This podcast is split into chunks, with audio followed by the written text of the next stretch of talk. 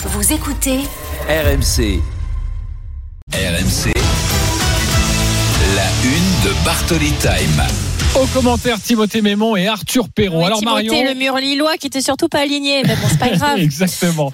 Alors c'était un scénario de dingue, un match à couper le souffle. Le Paris Saint-Germain a renoué avec la victoire cet après-midi au Parc des Princes face à Lille, 4 buts à 3 après avoir mené 2 à 0 et été mené 3 buts à 2. Marion, Mhm. est-ce que c'est un tournant, peut-être un tournant pour toi dans la saison des Parisiens Mais c'est évidemment un tournant parce que là, s'ils encaissaient une quatrième défaite consécutive après déjà le psychodrame qui s'est passé après le Bayern de Munich, là, je vois pas comment ils auraient pu arriver à remonter la pente, surtout avec un classico qui est arrivé au Vélodrome où ils ont déjà perdu contre Marseille.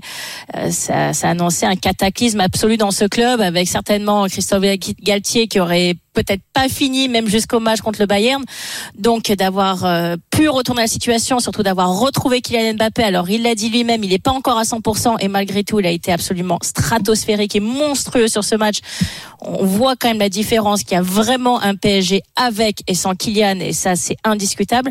Le match était de qualité. Après malheureusement pour le PSG, ils se sont perdus, ils ont commis des erreurs lorsqu'ils menaient 2-0, ce qui a permis à Lille qui joue très bien au ballon de remonter et justement de créer euh, euh, on va dire un mini séisme. hein. C'est d'ailleurs la raison pour laquelle Campos a commencé à descendre. On sentait vraiment que c'était la crise et la grande crise au PSG. Mais il y a eu, il y a eu un- une révolte. Il y a eu un moment où, les joueurs, où les stars ont montré du caractère. Alors aidés aussi par un, un jeune joueur qui les a permis de, de qui leur a permis de, de revenir avec plus d'intensité sur le terrain. Mais pour moi, cette révolte qui s'est passée aujourd'hui va être le début d'une dynamique nouvelle pour le PSG. Et je le dis, et ça me fait mal au cœur parce que bien sûr c'est avant le Classico, mais je pense vraiment que c'est un tournant dans la saison du PSG. Et s'il y a un espoir d'aller battre le Bayern au match retour et de pouvoir continuer l'aventure en Ligue des Champions pour le PSG, ça s'est passé aujourd'hui parce qu'il s'est passé énormément de choses sur le terrain et des choses très positives. Quand on voit la manière dont Kylian Mbappé est venu sauter dans les bras de Messi lorsqu'il marque, marque son but pour donner la victoire au PSG, c'est pas un moment anodin. Lorsqu'on voit la joie, bien sûr, de Christophe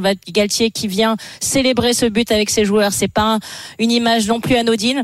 Donc je pense que ça a resserré les rangs, je pense que ça va donner beaucoup de confiance au PSG et je pense qu'aujourd'hui ils sont arrivés à repartir enfin sur quelque chose de positif. Alors, on va vous donner toutes les informations sur cet après-midi de, de folie. Arthur Perrault, qui a commenté cette rencontre, qui était au Parc des Princes, est avec nous dans Bartoli Time. Salut Arthur. Salut Jean-Christophe, salut Marion, bonsoir à tous. Salut Arthur. On parlait de drame au miracle. C'est exactement ce Ah qui s'est passé. pour moi, pour moi, c'était un ce peu qui s'est l'inverse, passé mais cet bon. après-midi. C'est c'est T'as été mon chat noir, Arthur. C'est non, peut-être mais ça. je- C'est peut-être ça. c'est- oui, c'est- Non je mais te on, est vraiment passé par toutes les émotions et pour contrebalancer euh, sur ce que tu disais euh, Marion, c'est-à-dire que euh, d'abord il y avait quand même des, des nouvelles rassurantes parce qu'on a revu un Paris Saint-Germain entreprenant et ça c'était vraiment un, un signal très important avec un Kylian Mbappé qui a retrouvé une place de titulaire après sa, sa blessure au biceps fémoral même s'il n'est pas encore à, à 100%. Mais on a aussi vu un Paris Saint-Germain déséquilibré, c'est-à-dire qu'en première période 48% des attaques parisiennes venaient du côté gauche et seulement 9% du côté droit. C'est-à-dire que on sentait très bien que le Paris Saint-Germain tirait à gauche d'abord grâce à Nuno Mendes et ensuite jusqu'à Qui s'est blessé? Qui s'est blessé. C'est l'autre mauvaise Ouais. nouvelle, on, on en parlera dans quelques instants. Et après, on a retrouvé un Paris Saint-Germain qui joue bien, oui, mais on a retrouvé un, Par- un Paris Saint-Germain avec des erreurs d'inattention. Euh, sur le premier but lillois qui part d'un corner euh, joué à deux où les Parisiens ne sont absolument pas au contact. Ensuite, l'égalisation sur penalty après une faute, excusez-moi du terme, mais bête de Marco Verratti dans la surface de réparation. Et euh, c'est vrai qu'après tout s'est emballé grâce d'abord à Kylian Mbappé et puis euh, ce but quand même au bout du suspense de Lionel Messi alors qu'il est transparent transparent mais il sur le reste de la rencontre. Mais il est inexistant sur euh, le reste de la je- Je, rencontre. regardais, bon, euh, on dit toujours qu'il ne faut pas se fier aux réseaux sociaux. euh, je regardais à la mi-temps euh, les, les différents messages sur les réseaux sociaux euh, pour être sûr que je n'étais pas le seul à penser ça. Mais si, c'est comme s'il n'était pas sur le terrain. Et jusqu'à tu sais, tu, tu connais Arnaud les stats de Messi depuis euh, un an et on va dire huit mois, parce que euh, ça fait un peu plus d'un an et demi, un an et huit mois qu'il est au PSG, le nombre de buts marqués. Parce que oui, bien sûr, il y a les passes D, etc. Mais le nombre de buts, il en Oh, a il doit être 16 arri- buts. Ouais. 16 buts. 16 buts dans ses meilleures années à Barcelone, il faisait ça en trois semaines. Oui. Allez, en un mois. C'est, c'est, mais c'est même plus du tout le même Lionel Messi. Après, après, mais là vraiment où on, on- ce qui était inquiétant, c'est qu'il n'y avait pas d'effort défensif. Ça, euh, c'est une image dont on a l'habitude. Mais c'est Ouais. drôle parce que dès que il y a eu ce changement de tendance où le Paris Saint-Germain est revenu dans le match grâce à Kylian Mbappé, et ben tout de suite, tout de suite, on l'a vu courir. C'est ça qui est fou, c'est que ça, ça, saute aux yeux du coup, et donc il était beaucoup plus concerné jusqu'à jusqu'à ce penalty. Alors certes, on pouvait se dire, mais pourquoi Christophe Galtier ne le fait pas sortir dix minutes avant? Mais pourquoi il ne le fait pas sortir? Parce qu'il y a ce moment magique, parce qu'il est capable d'un coup d'éclat comme celui-là. Et c'était important. Euh, tu disais euh, en introduction, Marion, de, de voir ce, ce changement du Paris Saint-Germain, cette réaction, et aussi et aussi cette preuve de caractère. Et c'est un mot qui a été utilisé par Vitinha en zone mixte dans la foulée de cette rencontre en français. Je pense que le caractère que, que, nous a montré après le, le 3-2, euh, il a jamais euh, manqué. Euh, nous, nous voulons gagner toujours, nous voulons gagner toutes les semaines, même quand nous nous a gagné pas le, dans, le dernier match. Euh, tout le monde veut gagner euh, et tout le monde sent le, le défaite. et c'est important de dire ça parce que tout le monde sent ça. tout le monde va à la maison, il va pas content. Tout le monde pense en ça. Et Kylian Mbappé a aussi parlé après la rencontre de caractère qu'il voulait que les joueurs euh, fassent preuve de, de caractère, comme c'était le cas cet après-midi au, Parc des Princes. Il y a cette victoire et il y a cette polémique. Luis Campos, est-ce que tu peux nous raconter et, et, Marion, je sais que tu as un avis sur la question. Que s'est-il passé avec Luis Campos, le conseiller du président cet après-midi au Parc des Princes? On l'a entendu dans, dans le, le, montage, la production de, de début de, de Talk. Euh, c'est vrai que c'est totalement fou parce que euh, à la 73e minute, pour être très précis. Euh, on a un retour au stade où on voit Luis Campos assis en tribune officielle, en train de faire la grimace, très clairement. Il n'était pas du tout content de ce qu'il se passait sur le terrain et sans doute des décisions arbitrales. Et deux minutes plus tard, on ne le voit plus plus personne en tribune officielle. Et du coup je l'aperçois passer par le tunnel et entrer sur la pelouse et se coller, se coller à la tribune et au siège où est euh, habituellement euh, assis Christophe Galtier, qui, est, qui était à ce moment-là au bout de, de sa surface, de sa sur, technique, sur le, sur le bord de la ligne de touche. Et ce qui est fou, c'est que euh, Luis Campos s'est mis à donner des conseils aux joueurs à euh, faire des gestes, de, de, de, de grands gestes euh, d'agacement, et même à venir faire des critiques aux arbitres. Il y a une scène qui est, Ouais, on a vu cette, j'ai il y vu a une cette scène image. qui est totalement folle où il y a une faute quasiment. où il y a une faute sur un défenseur, euh, sur un attaquant parisien, pardon, sur une relance, et il vient courir après l'arbitre de touche qui essaye de suivre le rythme de cette action. Il vient lui courir après en lui faisant signe, mais c'est pas normal. Euh, Pourquoi cette décision-là à ce moment-là? Et donc on se dit bon, il va se calmer. Finalement, non, et il laisse exploser sa rage au moment de du, du but victorieux de, de Lionel Messi. Et à ce moment-là, il vient voir le quatrième, ar- le quatrième arbitre et lui tendre le poing serré sous le nez, euh, euh, signe, enfin, lui faisant comprendre qu'il était content de ce qu'il de ce qu'il se passait et que finalement le PSG s'en sortait. Voilà. Après, euh, C'est ridicule. c'est c'est vrai que on le sait très bien, c'est dans son caractère. Il y a déjà eu des scènes identiques lorsqu'il était à Monaco, lorsqu'il était à Lille. Évidemment que ça fait écho à ce qui s'est passé à Monaco le week-end dernier, Marion, où il était venu dans le vestiaire à la mi-temps. Et euh, voilà, la question a été posée très clairement à Christophe Galtier en conférence de presse d'après- d'après-match. Est-ce que c'est un signe d'ingérence? La réponse du coach parisien. Louis, c'est un passionné, un compétiteur, assoiffé de victoire. On a des objectifs très élevés. À Monaco, il n'y a pas eu du tout d'ingérence. Il y a eu de la colère, mais pas, pas d'ingérence du tout. Quant à aujourd'hui, moi, je suis devant, donc je vois pas ce qui se passe euh, derrière. Évidemment qu'il y a des images euh, qui circulent. Louis, c'est un passionné. Ça dénote une grande envie de, réussir de manière collective. À la fois avec nos supporters, à la fois avec nos joueurs, à, la fois avec notre staff technique. Voilà, moi, ça me pose aucun pro- problème, puisqu'il n'y a pas d'intervention sur un plan euh, technico-tactique. Il y a la passion, la passion, la passion.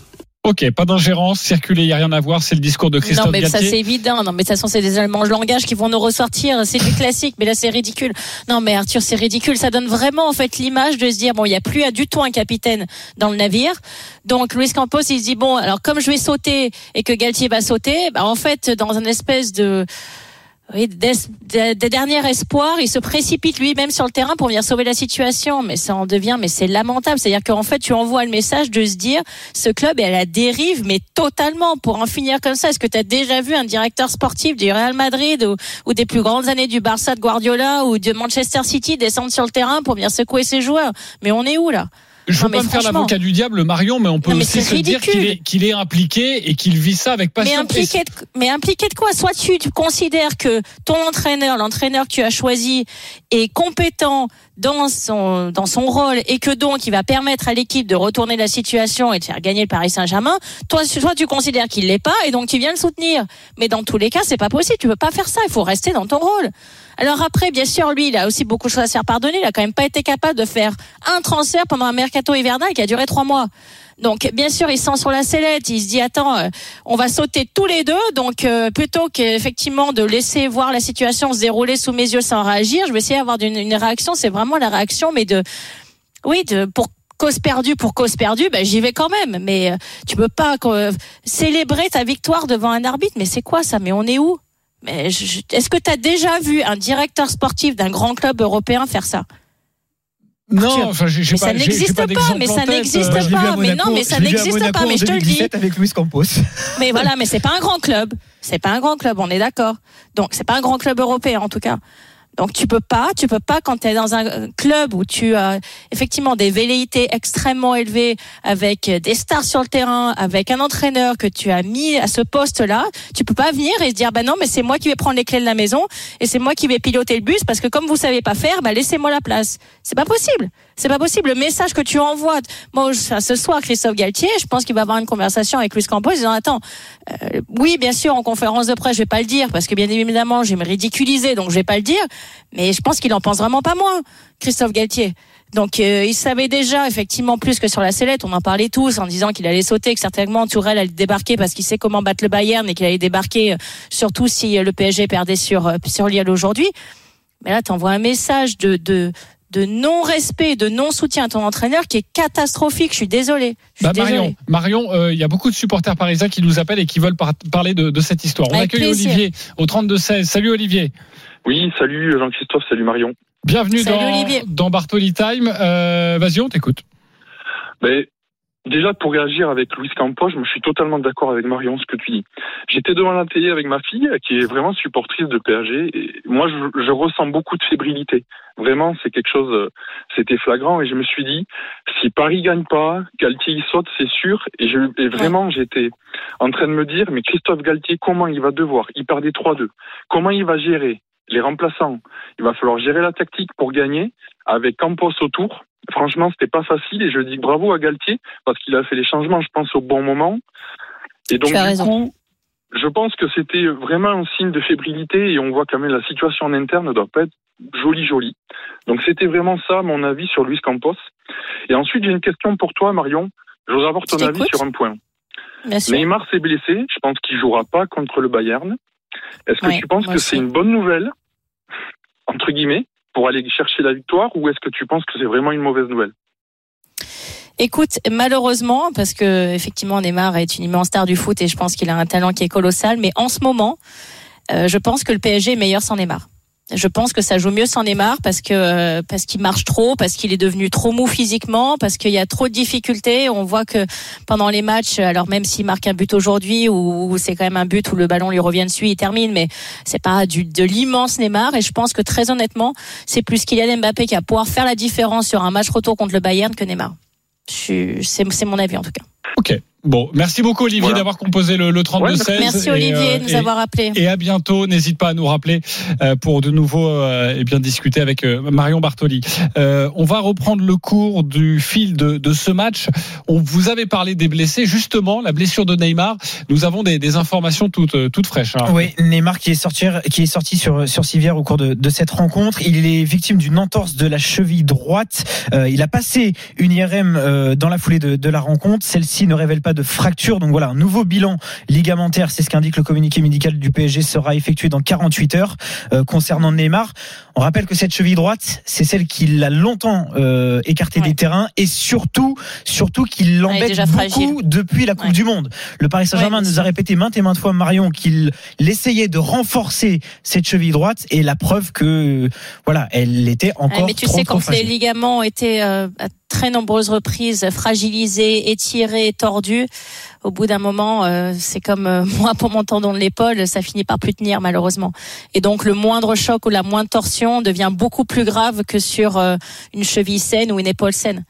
Et là, c'est vrai que c'est lui, c'est vraiment sa cheville à répétition qui a été traumatisée. Et je, je, enfin, je pense qu'il va être malheureusement écarté pendant un bon mois, un mois et demi avant de pouvoir revenir éventuellement. Ouais, il va être forfait pour le match face à Marseille. Il y aura plus d'informations, mais forcément, il est très très incertain pour le huitième de finale. Retour Pour Nuno face- Mendes, face Arthur, j'ai l'impression que c'était un peu moins grave. Alors tout le monde pensait que c'était moins grave et le même communiqué médical indique qu'il souffre d'une petite distension du ligament interne du genou droit.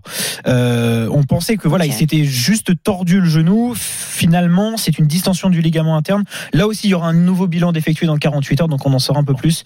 Euh, évidemment, avant Marseille, avant le, le Bayern, ce sera le 8 mars. Ouais, même avec une victoire Ouais. parisienne, il y a quand même quelques quelques soucis. Euh, on parlait de Christophe Galtier, son avenir. Est-ce que c'est un ouf de soulagement cette victoire pour lui personnellement, Arthur? Oui, sachant que on était quand même sur trois défaites consécutives, toutes compétitions confondues pour le Paris Saint-Germain, c'était du jamais vu depuis 2011.